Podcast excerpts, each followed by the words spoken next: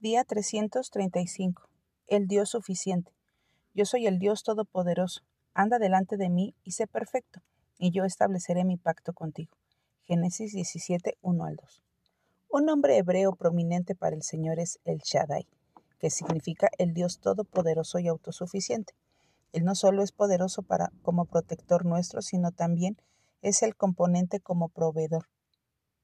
Él es Dios suficiente, sin importar lo que podemos necesitar. Cuando el Señor sacó de Egipto a los israelitas, les mostró en formas vividas que Él era el Shaddai. Los guió por medio de una columna de nube durante el día y con fuego durante la noche.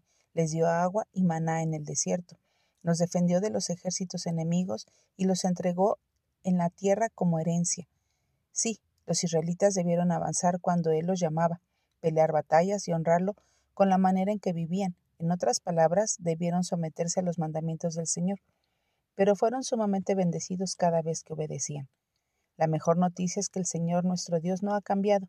Él es absolutamente suficiente para todo lo que tú y yo requerimos el día de hoy. Y la manera de alcanzar bendición es obedeciéndole. Así que no temamos si tendremos lo suficiente o no. El Shaddai, el suficiente, está con nosotros.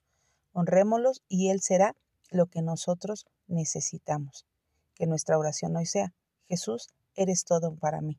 Gracias por ser mi poderoso protector y mi perfecto proveedor.